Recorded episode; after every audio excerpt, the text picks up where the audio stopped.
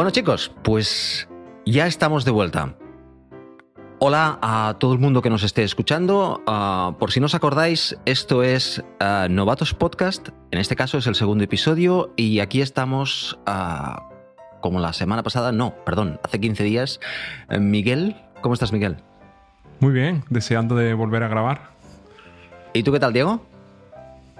Pues nada, aquí dispuesto a aprender de vosotros dos, así que como un buen novato. Ahí está, ahí está.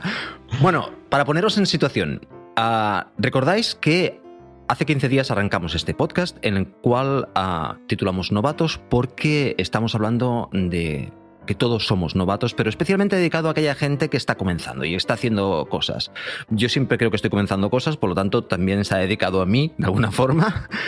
Y la semana pasada hablamos, introducimos el libro. Todo esto lo estamos haciendo basado en un guion, que es un libro, y lo introducimos la semana pasada. El guion se llama Apprenticeship Patterns. Y um, estamos utilizando el libro de una forma como guía para hablar de unos temas que consideramos interesantes. La semana pasada, hace 15 días, cubrimos la introducción. Y, y de hecho grabamos y hice yo el montaje en audio y tengo que decir, Diego, que cuando hablaste del paleta yo me moría de risa. Qué bien que lo expresaste. Fue una metáfora genial. No sé, ¿te acuerdas cuál? Te digo. Pues no, no me acuerdo porque estaba en un bar y no recuerdo absolutamente nada. Porque además, eh, no siguiendo uno de los patrones del libro, no tomé notas y no me acuerdo. Básicamente, sí. porque ya lo que no anoto es como que desaparece de la cabeza. Vale, sin problemas.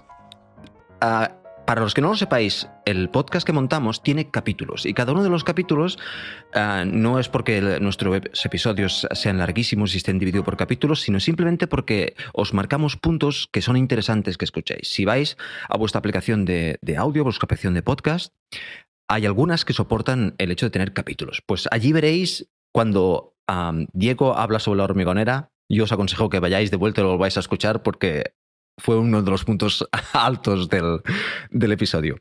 Bien, eh, pues eso con respecto al episodio anterior y quería... Esto no lo he hablado con vosotros, chicos, pero quiero decirlo en, en, el, en el, capítulo para que la gente lo entienda porque a mí me, pasado en el, me ha pasado en el pasado y quiero que todo el mundo lo sepa. Nuestro podcast no tiene publicidad. Por lo tanto, si, vuestro, si vosotros escucháis publicidad al principio, al final o en medio del podcast, eso lo ha inyectado vuestro aplicación de podcast. Uh, por lo tanto, simplemente tenemos que decirlo que nosotros no incluimos ningún tipo de publicidad en el, en el episodio. ¿Estáis de acuerdo, no, chicos? Todo de acuerdo, sí. Esto, esto es, de, es de gratis, señores. Es de, de, gratis, señores y señoras. En esto. Ahí está. Por amor al arte, básicamente, sí. Correcto, correcto. No, es que me ha pasado en el, en el pasado que estás escuchando un podcast y en medio de un podcast se corta y te inyectan un, un, una, una falca de, publicidad que no, no, cuadra con lo que estás diciendo y, mm, es molesta. Y bueno, cuando es para que la gente que está haciendo el podcast uh, pague por el podcast, pues lo entiendo, pero si lo estamos haciendo nosotros uh, por el amor al arte, como, como decía Miguel, lo correcto es que lo digamos. Bueno, ya está, ya hemos hecho la introducción. La idea hoy es comenzar a hablar de estos patrones que Diego introdujo, introdujo en, en el episodio uh, siguiente, en el episodio pasado, y el primero de ellos, bueno, comienza con el capítulo 2, pero es el primer capítulo, es... Aquí viene donde tú traduces, Miguel. Emptying the cup. Aquí viene la dificultad, ¿no? Que estamos leyendo en inglés y ahora queremos expresarlo todo en español. Correcto, correcto. Sí, sí. Emptying the cup es, uh, bueno, vaciar el, el, el, la, la taza. Miguel, tú mismo, arranca desde aquí. ¿Qué te parece? Pues la, el, capítulo, este capítulo segundo que estamos hablando hoy empieza con una fábula muy interesante que, bueno, pues nos cuenta que eh, por mucha experiencia que tengas, siempre que vayas a un sitio nuevo, siempre que intentes aprender algo nuevo, tienes que vaciar tu mente de todo lo que hayas aprendido antes, básicamente limpiar todos tus malos hábitos y estar abierto a nuevas posibilidades de seguir aprendiendo.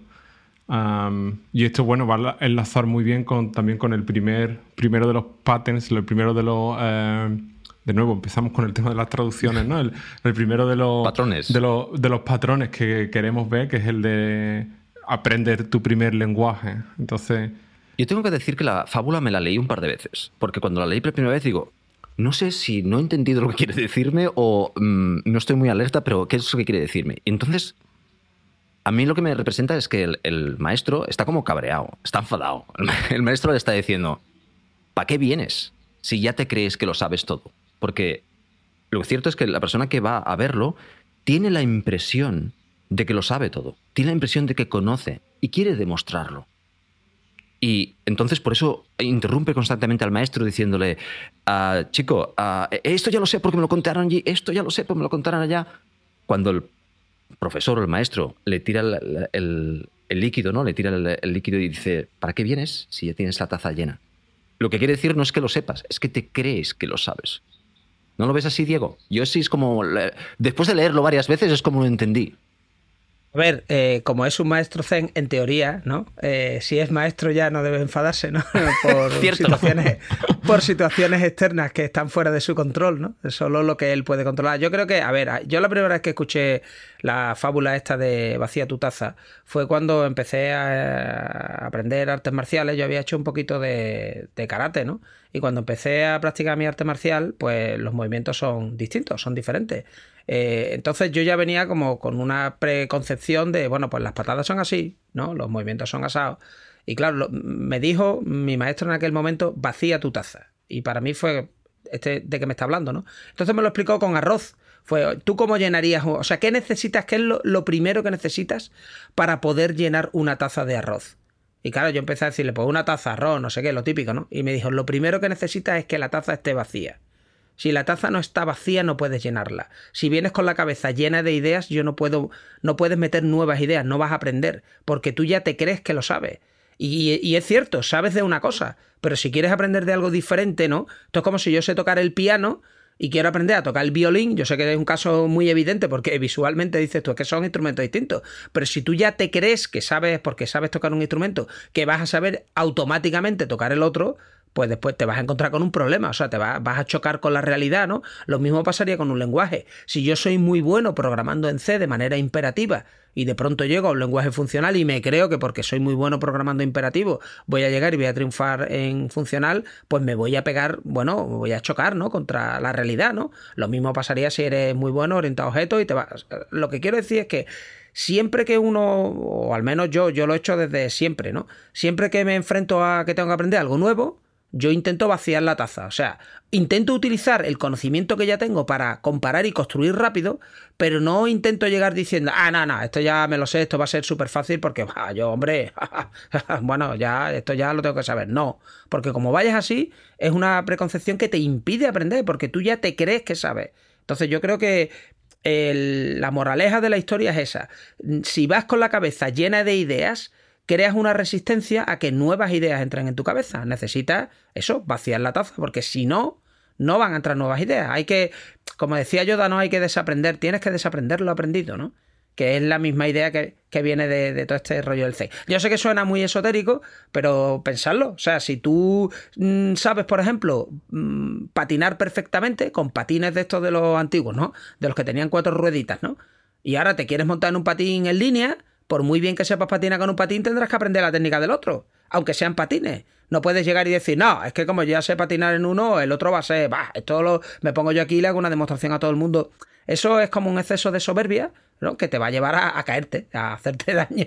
Es mejor decir, oye, no sé patinar en línea, me pongo los patines la primera vez, lo trato como que no lo sé, pero está claro que las habilidades que has adquirido con los otros patines te van a ayudar ¿no? a avanzar. ¿Cómo lo veis? Yo creo que. Y, Ya no, y ya no porque solo quieres aprender cosas nuevas, sino también porque hayas aprendido y tengas malos hábitos, que a lo mejor crees que eres muy bueno en el ejemplo que has puesto, tocando el piano, bueno, o programando en C, y al fin y al cabo llevas arrastrando un montón de malos hábitos que cuando te pones a aprender y quieres a lo mejor mejorar tus habilidades en ese lenguaje o en ese instrumento, tienes que también o sea, vaciar no solo de lo que has aprendido, sino también de todos esos malos hábitos que has, bueno, que has adquirido por el, camino.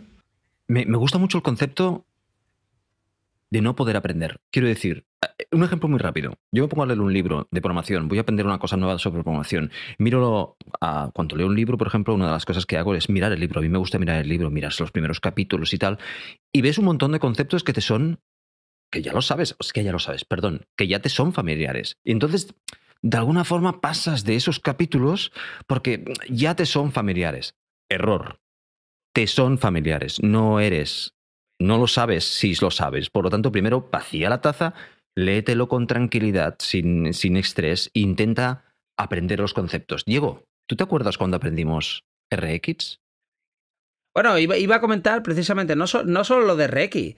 Eh, quería comentar dos cosas. Esto de vaciar la taza suena como súper esotérico y tal, ¿no? Pero yo veo dos aplicaciones directas. Una es efectivamente cuando vuelves a leer las bases de algo que tú ya te crees que sabes.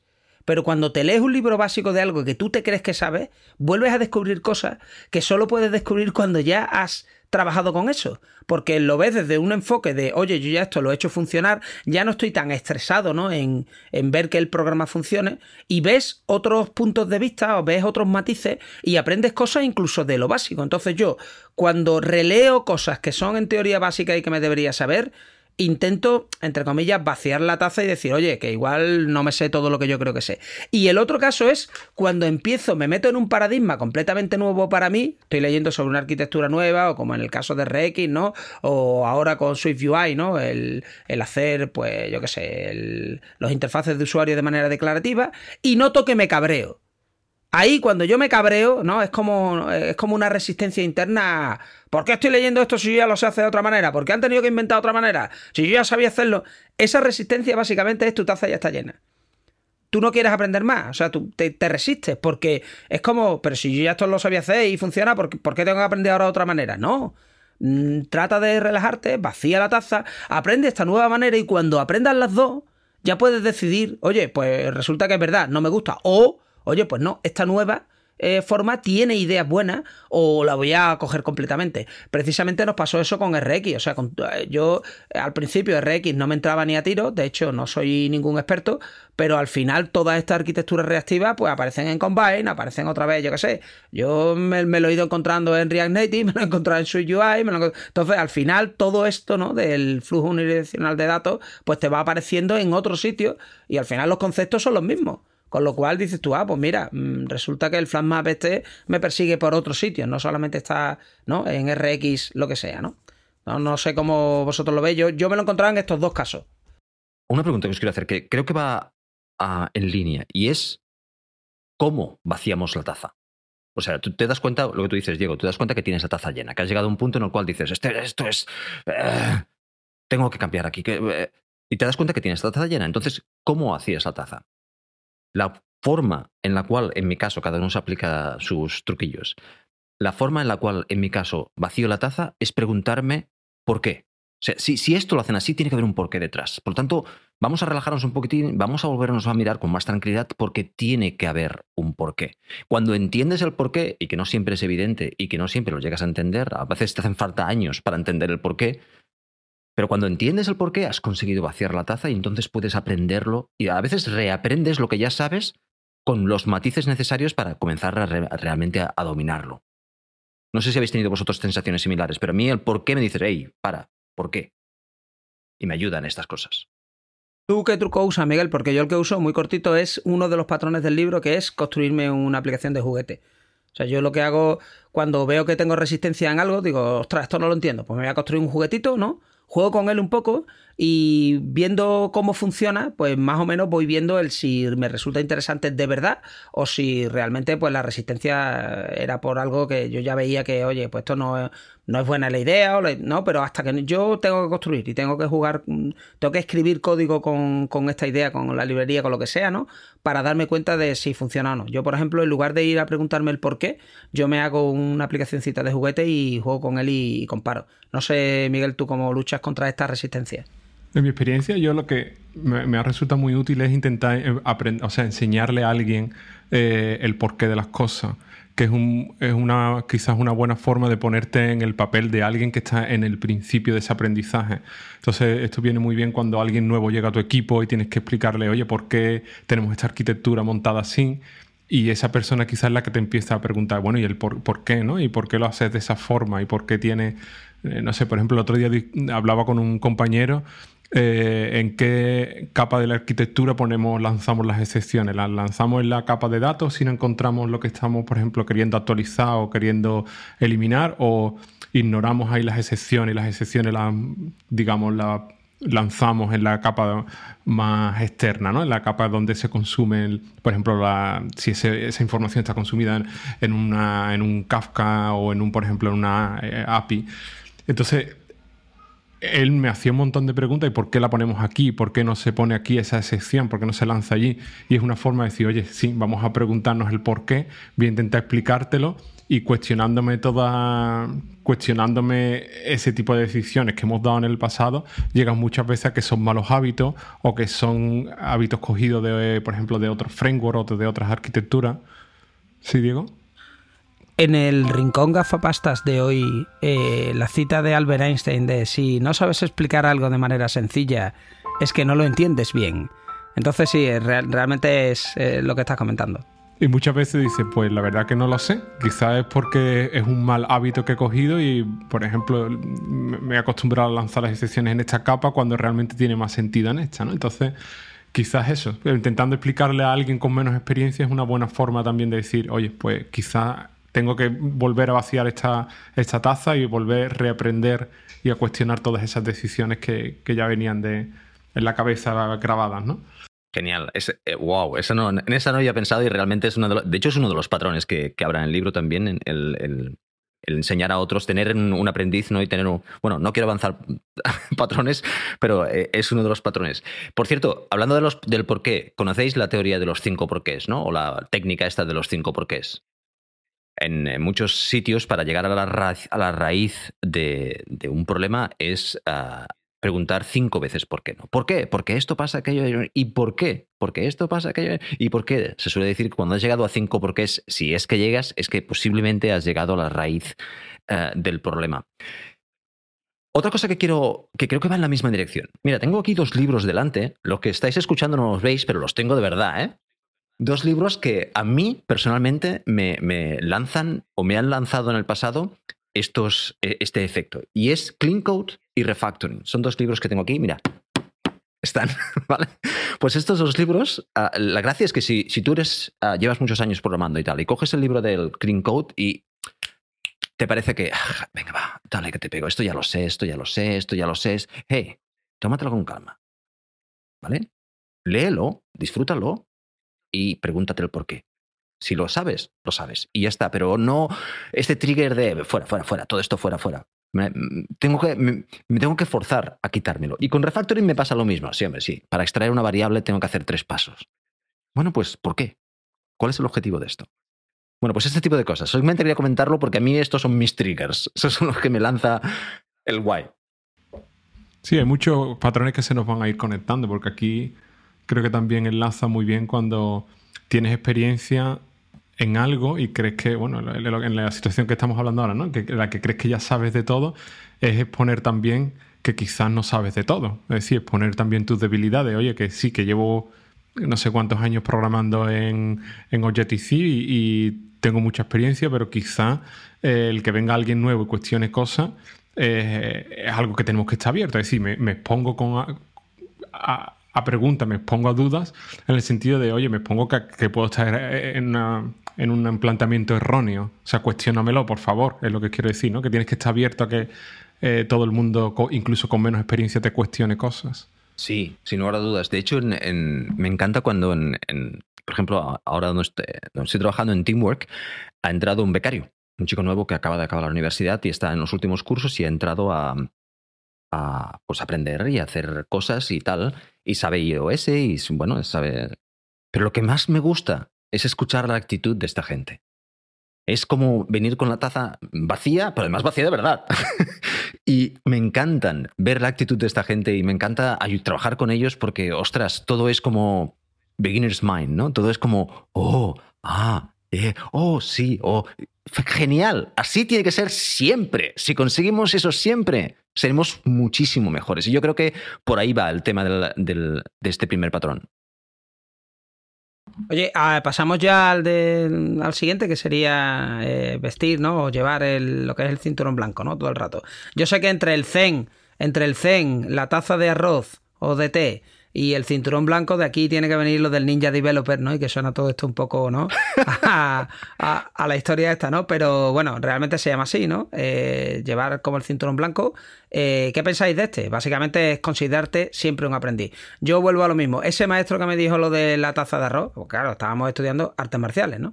Pero yo un día le dije, no, porque no sé qué, sensei, y me dijo, no, no, yo no soy maestro, yo siempre soy alumno. Entonces aquello se me quedó, ¿no? Eh, y me dijo, siempre, alumno, nunca maestro. Eh, porque siempre estás aprendiendo, aprendes de la gente que sabe más y, de, como estabas comentando tú, José, de los que saben menos. Lo digo porque el que sabe menos te puede plantear problemas que tú ni siquiera te has planteado. Mm, cuando estás practicando un arte marcial, tú esperas que te ataquen de una manera determinada. Pero el que no sabe cómo te tiene que atacar, te ataca de cualquier forma. Tú tienes que estar preparado. Entonces, tú aprendes del que no sabe porque él no conoce las técnicas, ¿no? Y te ataca, entonces tú tienes que estar atento. Lo mismo pasa con el que llega a un equipo, ¿no? Y dice, bueno, ¿y aquí por qué habéis usado esta librería y no esta otra que la he usado yo en no sé dónde? Y dices tú, pues verdad, ¿por qué hemos usado esta y no esta otra? Pues cierto, o sea, pues vamos a ver, ¿no? Entonces no sé qué pensáis de la mentalidad esta de... Lo que funciona aquí muy bien es también preguntar ese por qué en el otro, en el otro sentido, es decir, preguntarle a esa persona que llega nueva, decirle, oye, ¿por qué crees que eh, tenemos que usar este patrón o este framework aquí, o no sé, por ejemplo, lanzar las excepciones en otra capa y te, va a dar una explicación. Y decir, bueno, ¿y por qué hasta que encuentras, bueno, las la, perspectivas son diferentes, vamos ahora a comparar cuál es, la mejor? Es decir, también preguntar ese por qué en, el, en otro sentido. Sí. Ah, en el libro, estaba buscando una cosa, en el libro dice una cosa que a mí me, gusta mucho y es, los programadores nos pasa constantemente. Tú sabes el lenguaje de programación y tienes que aprender otro lenguaje de programación y lo que haces es programar eso en Fortran. O sea, quiero decir, lo vuelves a hacer como si fuera el mismo lenguaje de programación y nos cuesta horrores supongo que a vosotros también, espero no ser el único, limpiar la cabeza del lenguaje de programación que más domina e intentar aprender la forma de programar en este nuevo lenguaje. Porque parece que es que ah, vamos a hacer lo mismo, pues venga, se hace de esta forma. Y cuando una persona que lleva mucho tiempo trabajando en ese lenguaje lo ve, te dice, ¿eso qué es? Yo creo que fue en los 90 cuando escuché ya el chiste ese, que era, no, yo no tengo problema aprendiendo un nuevo lenguaje de programación. Yo eh, programo en cualquier lenguaje de programación usando COBOL. o sea, que eh, básicamente era, sí, sí, a mí me da igual hacerlo en C. Lo que voy a hacer va a ser pues, lo que serían los procedures, que básicamente son funciones, ¿no? Pues eh, yo todo con mi funcioncita, entran por aquí y salen por aquí, ¿no? Bueno, pero es que aquí hay programación orientada a objetos. Muy bien, pues funcioncitas que entran por aquí y salen por aquí. Pero es que puede usar herencia, que sí, que sí. Funcioncitas que entran por aquí y salen... O sea, que lo que tú quieras, pero que todas las variables globales y... Oye, pero es que las variables se pueden encapsular porque ahora tenemos esto, ¿no? Sí, sí, sí, sí, sí, variables globales y funciones que entran por aquí y salen por aquí. ¿No? Entonces era como que sí, que sí, que tú tienes tu nuevo lenguaje y no sé qué, pero yo lo programo todo. O sea, realmente ahí has aprendido la sintaxis del nuevo lenguaje un poquito, lo que te hace falta, ¿no?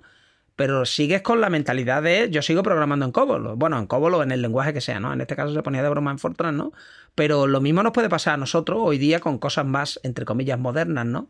Y decir, oye, pues yo sigo programando en Swift, pero no me sale código Swifty, no me sale código así tan expresivo o idiomático, que a veces, te digo una cosa, yo a veces prefiero, lo hago conscientemente, no lo hago tan idiomático en el tema de Swift o otros lenguajes más modernos, porque creo que oscurece un poco, ¿no? Porque ya el compilador está haciendo muchas cosas y yo no lo veo escrito, ¿no? Entonces yo muchas veces conscientemente escribo código entontecido, o sea, código muy explícito, muy claro, muy sencillo de leer, ¿no? Aunque se podría escribir de una manera más idiomática en ese lenguaje, ¿no? Más, eh, más sucinto, más, ¿no? Más eh, elegante, como dirían algunos. Pero bueno, a lo que voy no, no, es a eso, a esa decisión consciente de lo voy a hacer más tonto, sino que yo sé programar, por ejemplo, con JTC, llego a Swift, pues lo sigo haciendo todo igual. O sea, yo aquí me parece muy bien todo esto de los struts y tal, pero yo nada más que uso clase, nada más que uso, ¿no? Entonces trato de ignorar todo lo nuevo precisamente porque me cuesta, no quiero aprender cosas nuevas. Si os dais cuenta está conectado otra vez con lo de la taza, o sea,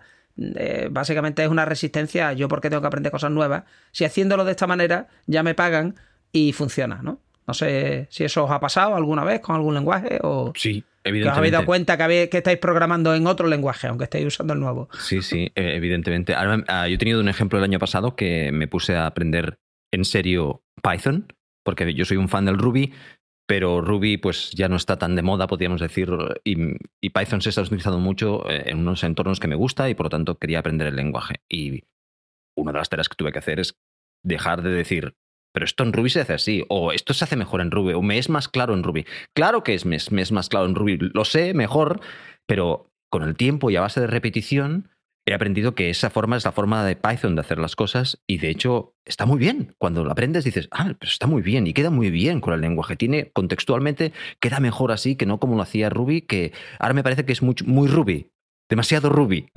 o sea, de alguna forma comienzas a disociar eh, una cosa de la otra y ver las cosas buenas de cada una de las cosas, que es otro de los temas que creo que el, libro habla y es el hecho de que te va a abrir la mente.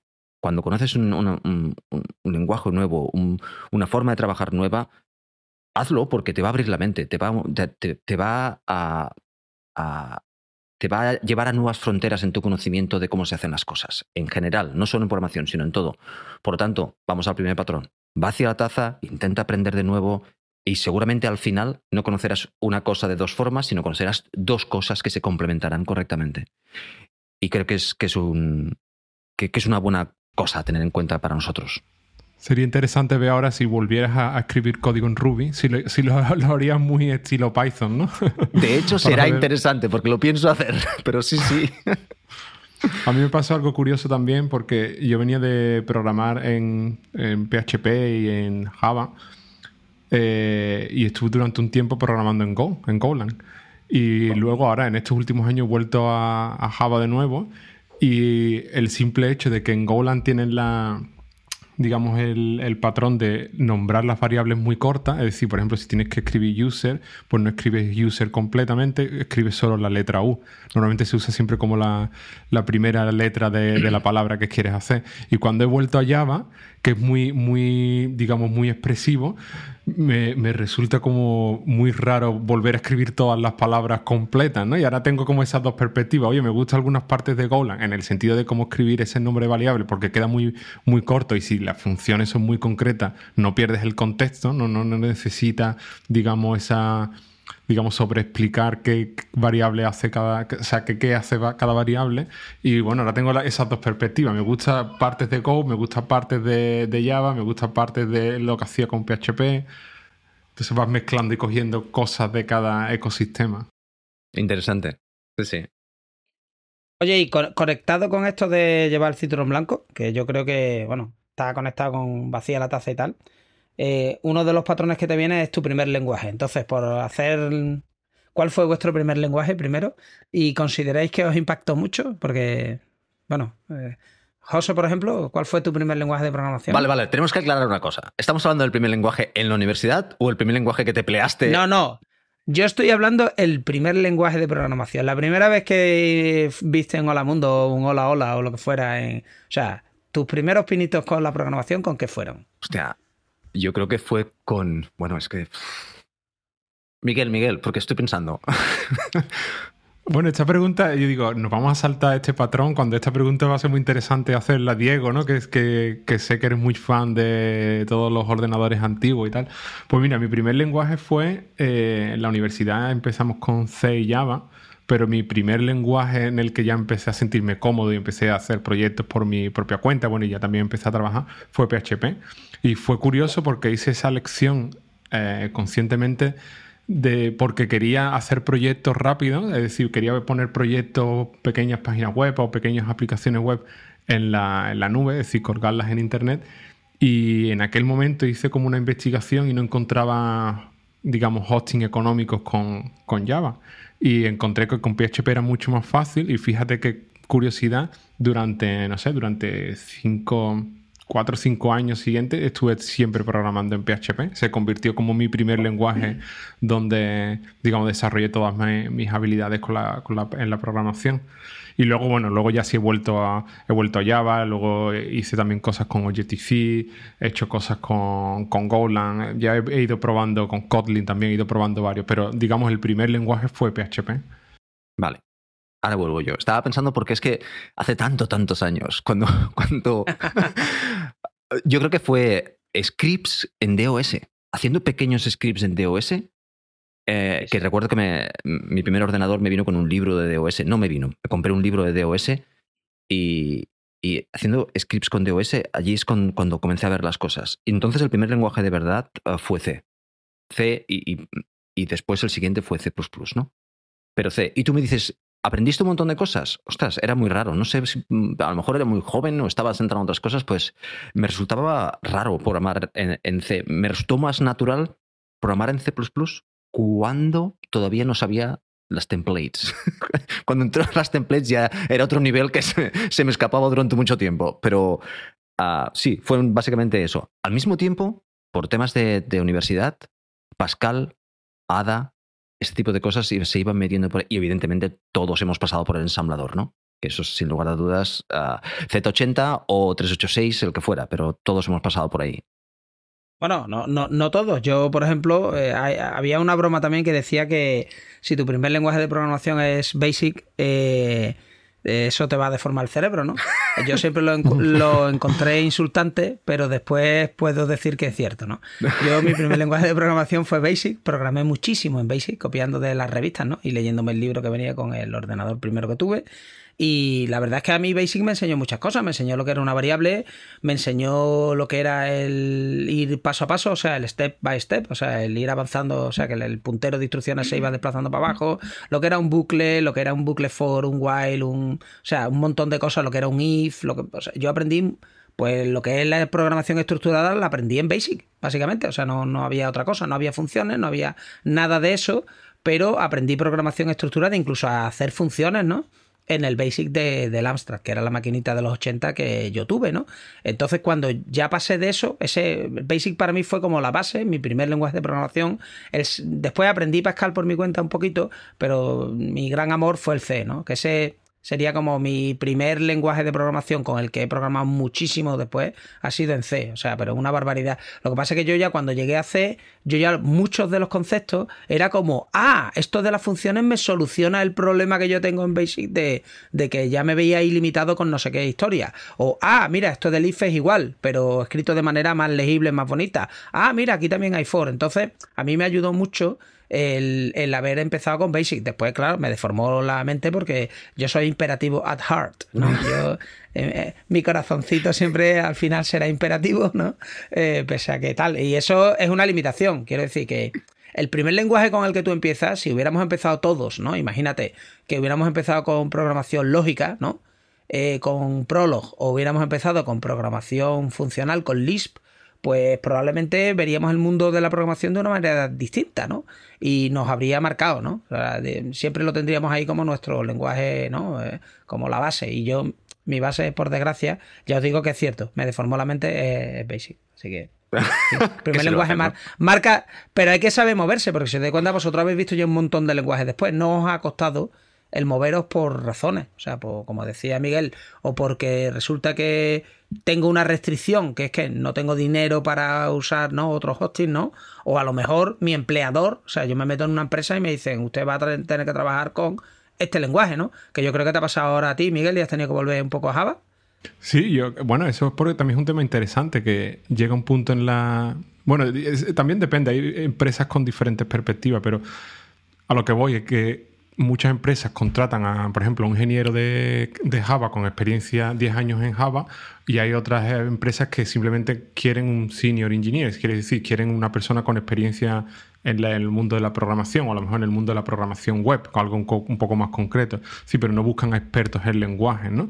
Entonces, la, en la empresa en la que estoy yo ahora, yo entré y realmente no me dijeron cuál es cuál, en, cuál, en qué lenguaje tienes experiencia o la prueba que te hacen técnica no es basada en un lenguaje en concreto.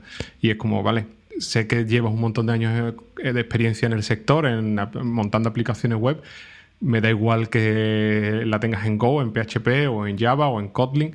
Sí, sí, aquí programamos con Java, pero vas a, digamos, a coger los conceptos rápido. Es decir, que mm, sí llega un punto en la carrera que casi que hay mucha gente que prefiere ser experto en un lenguaje, pero en mi caso he elegido el otro camino que, vale, soy experto en tecnologías backend, en tecnologías, en aplicaciones de, la web, pero me da igual el lenguaje que use. Ya llega un punto en el que sí, venga, uso Go, eh, uso Java. De hecho, ahora para mis proyectos personales, cuando me necesito hacer un pequeño programita o algo, siempre uso Go. Voy, estoy como un paso atrás en, la empresa. Quizás por, por no seguir programando en Java todo el día, que estoy todo el día con el mm. mismo lenguaje y prefiero, prefiero cambiar. Interesante. Sí, sí, yo también el último lenguaje, el último problema, el último programita que me he hecho, me lo he hecho en Python, básicamente para eso, para desintoxicarme un poquitín de tanto, de tanto Swift y, tal. Os quería decir una última cosa. Yo, creo que es un consejo para la gente que está escuchando porque esto lo he visto muchísimo. Y os quiero hablar un poquitín de procesos, muy rápido. Ya sé que no a casi a nadie le gusta esto, pero yo lo he visto esto constantemente con Agile. La gente que por cualquier motivo, porque la empresa lo impone o por, por cualquier motivo tienen que comenzar a trabajar de forma more agile. ¿Vale?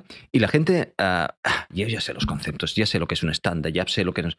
Consejo: vaciar la taza y preguntar por qué. Porque estas cuatro cosas, o cinco cosas, o seis que se hacen en Agile, tienen un porqué súper grande detrás. Y me doy cuenta que incluso a mí me costó muchos años realmente interiorizar esto y realmente poderlo compartir, pero es súper interesante que cuando, por ejemplo, os pongáis a trabajar en un, tema agile, con un equipo agile, seguramente tendréis un coach, alguien que sepa más, preguntadle el por qué. Y no os si no entendéis la respuesta, no os conforméis. ¿Por qué?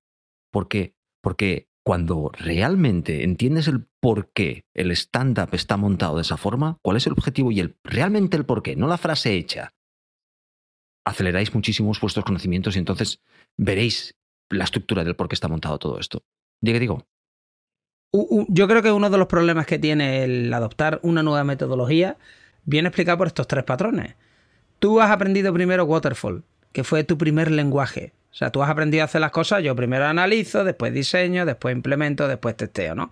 Y bueno, eso te lo han enseñado, lo has eh, practicado, lo has hecho alguna vez y ese es como tu primer lenguaje de cómo estructuro el trabajo. No vacías la taza y cuando llegas a una nueva cosa, ¿no? Te dicen, aquí vamos a implementar Agile como no estás dispuesto a ponerte otra vez el cinturón blanco, porque oye, yo es que llevo no sé cuántos años utilizando Waterfall, lo que haces es que implementas un montón de sprints que son Waterfall en cada sprint básicamente. Entonces vuelves a tener como mini waterfalls, ¿no? Cada tres semanas. Y dices, ah, ya tenemos Agile. Y claro, no te estás dando cuenta que no es así. O sea, tú hablas con tu cliente, tú entregas valor cada no sé cuánto tiempo, tú, o sea, eh, las técnicas y todo esto están bien, pero la base es, tú hablas con el cliente, si no hablas con el cliente, me da igual, que es que tenemos no sé cuánto porcentaje de cobertura de no sé cuánto. Si no hablas con el cliente, mal. ya, no sigas. no, si el equipo no se siente y habla entre ellos y hablan con el cliente, no me cuente que estás haciendo Agile porque no. O sea, si te da miedo hablar con el cliente, no estás haciendo Agile. Fin. pero claro, ese cambio es como muy como muy drástico porque tú has hecho waterfall y no, no, esto es el jefe de proyecto el que ha vendido el proyecto y va a hablar con el cliente y yo, yo estoy aquí metido ¿no? en un cuarto trastero, encerrado, me pasan las especificaciones por debajo de la puerta y yo, yo lo que hago es programar. Ese ha sido tu primer lenguaje, por eso digo que lo bueno del libro este es que no se aplica solamente a, a, picar código, ¿no? Se puede aplicar y en este caso lo que estás describiendo es eso. Yo he aprendido esto y no quiero cambiarlo, ¿no? no Genial, yo no hubiera dicho mejor. Exactamente lo que quería decir era eso, Diego. Va hacia la taza, comienza a aprender de nuevo esto, que vas a ir más rápido y te va a resultar más, más, más efectivo.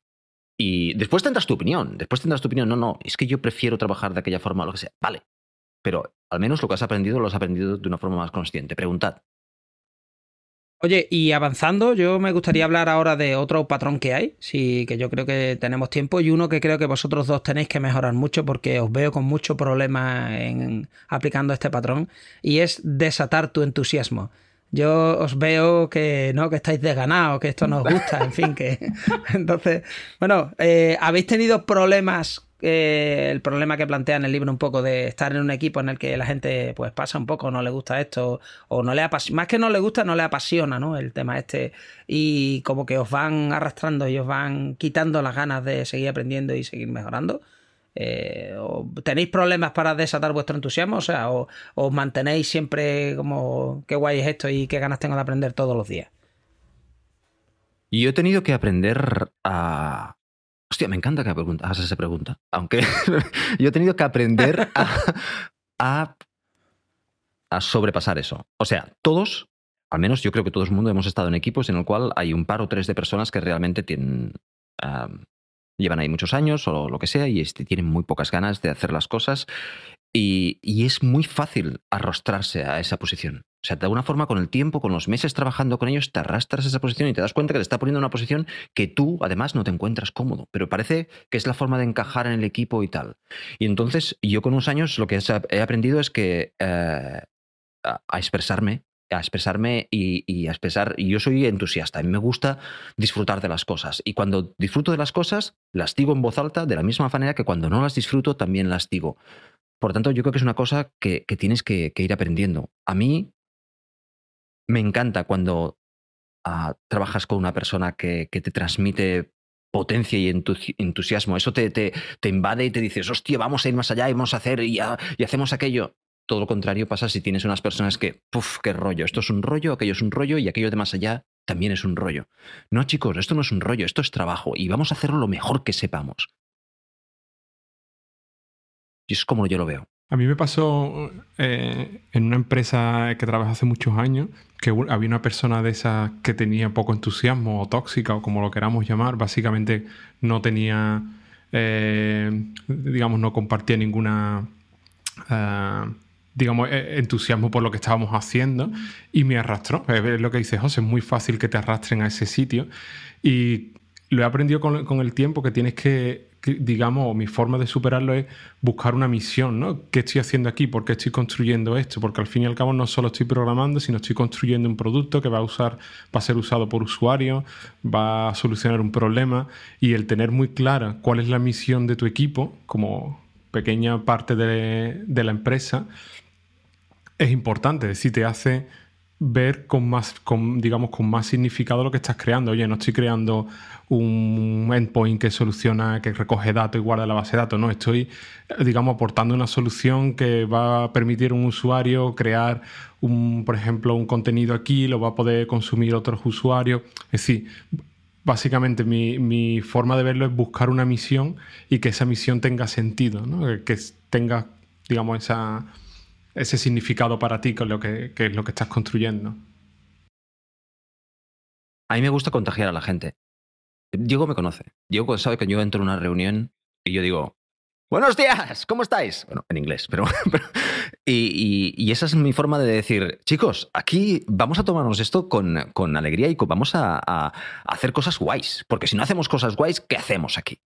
Si no hacemos, si no estamos disfrutando lo que hacemos, ¿qué coño estás haciendo? Vete, perdón por la palabra.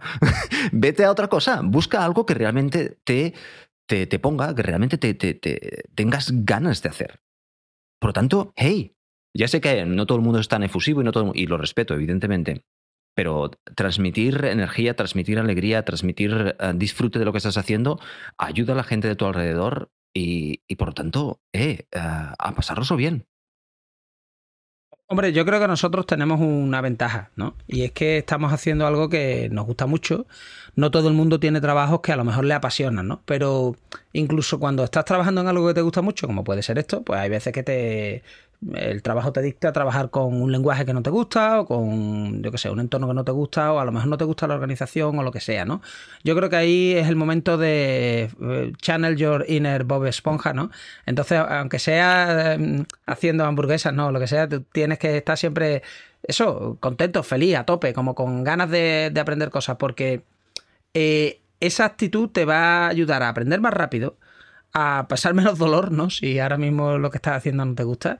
Y de todas maneras, si realmente, efectivamente, como tú dices, si no estás a gusto, pero tú tienes esa actitud, pues puedes encontrar otro sitio, ¿no? Donde, donde irte. Lo que yo no acabo de entender mucho es, estoy en un sitio mal y me quedo ahí porque a lo mejor no tengo posibilidad de moverme a otro sitio. Bueno, si esa es la situación, pues lo siento, lo vas a pasar mal. Pero si puedes, pues vete, ¿no? Busca un sitio, ¿no? Donde te guste más, donde, donde te dejen eh, de verdad eso, desatar tu entusiasmo. Yo sé que a veces, a mí me ha pasado, llegar a un sitio y empezar a querer cambiar las cosas muy rápido. Yo he tenido que aprender con los años que las cosas de Palacio a veces van despacio. O sea, las cosas requieren su tiempo. Porque yo llego a lo mejor a un equipo y veo 20 cosas que cambiaría y las quiero cambiar las 20 para mañana. O sea, yo quiero ya que mañana, y eso, por desgracia, no funciona así, especialmente cuando trabajas con personas, ¿no? O con procesos, incluso herramientas. La, todo el mundo necesita, porque tú a lo mejor conoces las herramientas, los procesos y cómo hacerlo, pero el resto de las personas no. Y eso hay que tener también un poco de empatía y, porque tú quieres llegar y decir, no, yo es que quiero cambiar todo esto para mejor, pero espérate, ¿no? Mm, vamos a ir cambiando poco a poco, ¿no? Un cambio cada semana, cada mes, se te hace a lo mejor demasiado lento, pero aún así, pues tú puedes dirigir tu entusiasmo a otras cosas, decir, oye, mientras esto veo yo que va cambiando, va mejorando, pues me voy a aprender, esto me voy a mejorar, esto me dedicar, ¿no? A, todas estas cosas. Yo aquí además introduciría un consejo que cuando trabajas en equipo, digamos, intenta descubrir cuáles son la, qué es lo que entusiasma al, digamos, a tus compañeros, porque a lo mejor algo que a ti no te entusiasma es algo que a tu compañero sí. Por ejemplo, oye, hay gente que disfruta mucho, por ejemplo, trabajando con temas de performance, intentando que los ejemplos, por ejemplo, sean mucho más rápidos y disfrutan mucho viendo que antes tardaba 15 milisegundos y ahora tarda 10 milisegundos.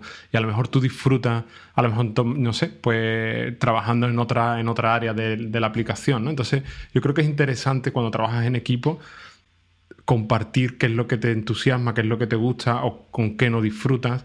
Y para eso, eh, cada metodología propone, por ejemplo, Scrum propone el tema de la retrospectiva y tal. O sea, aunque no sigas ninguna metodología concreta, yo creo que las retrospectivas son siempre un buen sitio donde, oye, compartir dónde me sentido cómodo, qué es lo que mejoraría. Como tú decías, ¿no, Diego? Llegas a una empresa y, quieres mejorarlo todo. Oye, pues tener un espacio siempre donde puedas compartir eso, porque a lo mejor llegas a un, sitio donde no tienes dónde decirlo. Oye, que ¿dónde lo lanzo? ¿Ahí al, chat que tenemos entre todos? O, o, que se lo digo solo a mi manager? A lo mejor mi manager no lo, no lo comparte, ¿no?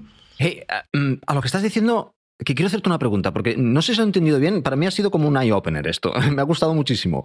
Lo que estás diciendo es que cuando tenemos una gente en el equipo, gente de diferente parte del, gente del equipo, tiene diferentes tendencias o cosas que le gustan y no le gustan. Potenciar estas partes, eso es lo que estás diciendo, que estas personas por ejemplo, que una persona que está muy puesta en el tema de optimizar la aplicación, ¿vale? De, pasar el, debugger y optimizar la aplicación, uso de memoria, uso de, recursos, tal, tal, tal, tal, tal. No sé si he entendido que potenciarlo, me estoy preguntando de una forma a mí mismo, ¿vale? Potenciarlo o simplemente aprovecharte y que esta persona se encargue por un tiempo de eso y potenciar eso. ¿Cómo, lo estás diciendo? ¿Cómo? Quiero saber más. Me, voy a colar yo y, voy a responder primero yo, aunque después que, venga Miguel, ¿no? Entonces, mira, eh, en una vida anterior yo eh, tuve un equipo de administrador del sistema porque, yo, bueno, yo me dedicaba a llevar como un pequeño CPD, con, bueno, una serie de cosas así, ¿no? La primera reunión que yo tuve con aquel equipo, que eran 12 personas, entonces, fue, hola, ¿qué tal? Pues yo me llamo Diego, tal, ¿tú cómo te llamas? no sé cuánto. Eh, ¿Tú qué haces ahora? Pues mira, yo tengo este puesto, muy bien. ¿Qué es lo que odias hacer? O sea, ¿qué es lo que no te gusta hacer? ¿Te gusta trabajar con routers? ¿No te gusta trabajar con las cabinas de fibra? ¿O no te gusta trabajar con almacenamiento? ¿No te gusta trabajar con máquinas virtuales? ¿Te gusta montar servidores? ¿Qué es lo que, no, qué es lo que odias? Y ellos, no, hombre, es que mi puesto, no te estoy preguntando en tu puesto, tu puesto ya me lo has dicho. ¿Qué odias de esto? ¿Hay algo que odias? Oh, pues yo es que lo de las bases de datos, muy bien, bases de datos no te gustan. ¿Qué es lo que te gustaría hacer? Hombre, es que mi puesto, que no te estoy diciendo tu puesto, ¿qué te gustaría hacer? Y, hombre, a mí es que la parte esta de los firewalls no lo he visto nunca y la verdad, vale, tú vas a trabajar en firewalls. Y era como, ¿cómo? Pero es que mi puesto, otra vez, que me da igual tu puesto. A ti te gusta trabajar en esto y no te gusta trabajar, ¿no? Entonces tú no vas a tocar una base de datos en tu vida porque la vas a romper, ¿no? Y vas a trabajar en firewall porque te gusta y lo vas a hacer bien. Entonces mi, mi máxima siempre ha sido que si tú estás en un equipo y a esa persona, por ejemplo, odia el, eh, montar lo que sería, por ejemplo, el CI, ¿no? El Continuous Integration Server, ¿no? Si hay una persona que odia el trabajar en esos procesos, como lo pongas, lo va a hacer mal o lo va a hacer medio bien, nunca lo va a hacer bien. Entonces, eh, eh, yo creo que como managers hay que ser un poco listo, ¿no? En este caso hay que ser un poco zorro, ¿no? Y aprovecharse un poco del patrón este del Legion Enthusiasm y poner a la gente que le gusta mucho hacer algo a hacer eso y preguntarle directamente qué odias, porque yo creo que una cosa que se aprende con los años en esta profesión y en otra es, pero tú qué es lo que de verdad no te gusta hacer para nada y te tienen que obligar. Pues mira, esto lo odio. Pues, pues esto, pues no lo pongas ahí porque va a hacer siempre un trabajo mediocre. Sin embargo, con algo que le gusta, aunque no sepa, como le gusta, va a aprender y no le va a costar no le va a costar aprender porque es que le gusta, ¿no? No sé cómo lo ves tú, Miguel. Tú que mandas ahora sobre jefes, eres el boss. bueno, de jefe poco. bueno, eh, eh, exacto, yo creo que comparto lo que dice Diego. Más bien por el punto de, encontrar ese entusiasmo, no tanto como de ponerte en una situación de fuera de tu área de confort, ¿no? Y para aprender más, sino más bien para, oye, queremos digamos, potenciar el entusiasmo que tiene el equipo y a lo mejor a, ti te entusiasma ahora mismo aprender algo o trabajar en un área concreta. Es decir, vamos a, intentar entre todos compartir qué, qué, es cuál es el área donde nos gustaría trabajar, que a lo mejor a cada uno les gusta trabajar en un área y nos complementamos perfectamente. A lo mejor hay un área que a nadie le gusta trabajar y alguien se tiene, digamos, que sacrificar ese, entusiasmo. Pero bueno, eh, va, por ahí un poco, que el, encontrar qué es lo que te gusta e intentar buscar oportunidades para, para ser feliz trabajando en eso concreto. Yo tengo un problema aquí, Diego. Ahora voy contra ti. No, me refiero. Lo que, lo que tú has dicho me parece muy correcto, pero yo hay un patrón que he connotado en mí mismo. y es el hecho de que cuando, cuando veo que algo lo odio, cuando veo que algo no me gusta, la primera pregunta que me hago, y vuelvo al guay, es ¿por qué? Es por, por, qué esto lo odio. Muchas veces yo odio las cosas porque es que no las domino suficiente y las veo oscuras y las veo negras y, y, cuando me pongo en ello y invierto las horas, después las veo claras y entonces ya no las odio. No sé, ah, también yo creo que yo complementaría eso, que estoy de acuerdo, ¿eh? que poner a las cosas en los que, a las personas en lo que le gusta hacer es, es, es la, manera de ir. Pero también haría la pregunta, ¿eso que odias, quieres saberlo hacer? ¿O simplemente es que lo odias y punto? Porque si lo odias y punto, fuera. Entonces, si quieres aprenderlo a hacer, hay un esfuerzo ahí considerable. Pero José, tú no eres un buen ejemplo porque tú te levantas a las 5 de la mañana para tocar el piano. vale, vale. Tú no, tú no eres no, eres el público objetivo de mi reflexión.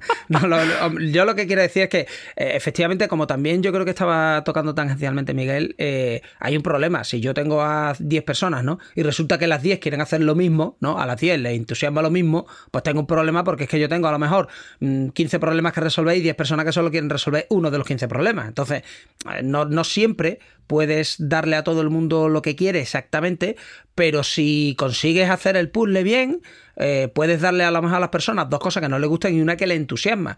Lo que yo creo que es una mala receta es darle a alguien conscientemente todo lo que no le gusta, porque eso es ponerlo en la puerta de salida. Básicamente esa persona se va a acabar yendo porque está haciendo cosas que no le interesan.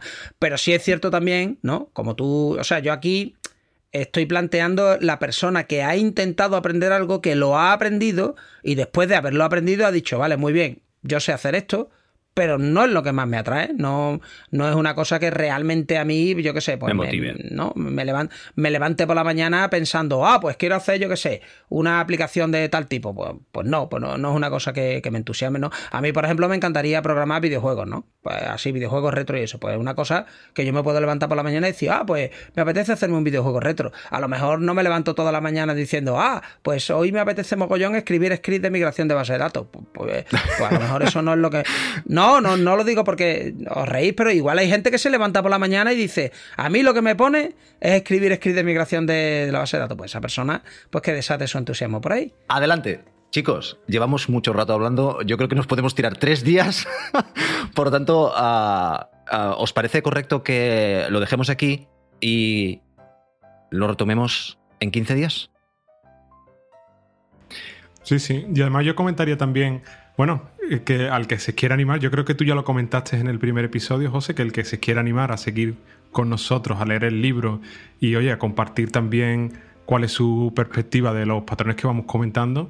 Hemos creado una cuenta de Twitter, eh, arroba novatospodcast, pues ahí creo que pues el, el punto de encuentro para escuchar también vuestro feedback. Efectivamente, sobre todo no tenéis que decir lo que hacemos mal. Eso es lo importante. Si nos decís ahí lo que hacemos mal, aprenderemos entre todos. Bueno, pero y también like and subscribe y todas estas cosas y darle a la campanita. Bueno, aquí no hay campanita ni nada, pero hombre, compartirlo si os gusta, eh, pasárselo a la gente que creáis que pueda sacar provecho. Leeros el libro si queréis, porque el libro la verdad es que es bastante interesante. Y en plan radio, pues si nos queréis mandar sugerencias en plan notas de voz, pues estaría hasta divertido, lo podríamos integrar, ¿no? y oh, decir, eso sería ah, pues, genial. Nos ha mandado, ¿no? Claro, sería como una radio ahí súper, ¿no? Eh, en diferido, ¿no? Radio asíncrona. Fantástico, ya lo sabéis. Si nos queréis queréis hacer feliz, arrancar el iPhone o el Android o lo que tengáis, le dais al botón de grabar y enviad preguntas, lo que queráis, será súper divertido. Eso no lo he hecho nunca y tiene que ser súper interesante. Bueno chicos, muchísimas gracias por uh, conectaros esta mañana y, y bueno, en 15 días más y mejor. Hasta la próxima. Hasta luego.